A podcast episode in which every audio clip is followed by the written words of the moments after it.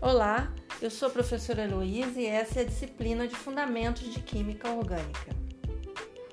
Em 1828, o cientista alemão Wöhler sintetizou o primeiro composto orgânico, a ureia, substância presente na urina dos animais, e essa síntese foi realizada a partir de um composto mineral, o cianato de amônio. Começava assim a queda da teoria da força vital. Nos anos que se seguiram à síntese de Wöhler, muitas outras substâncias orgânicas foram sintetizadas, como o acetileno e o metanol. Em 1845, Kolbe conseguiu realizar a primeira síntese de um composto orgânico, o ácido acético, a partir de seus elementos.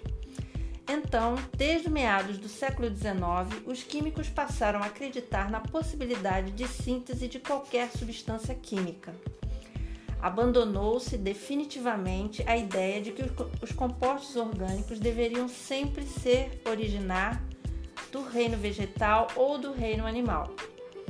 Como consequência, Kekulé propôs em 1858 o conceito que hoje conhecemos de que a química orgânica é a química dos compostos de carbono. Agora, acesse nossa plataforma de estudos. Lá você encontrará mais detalhes sobre o tema, assim como as atividades sobre esse podcast. Bons estudos!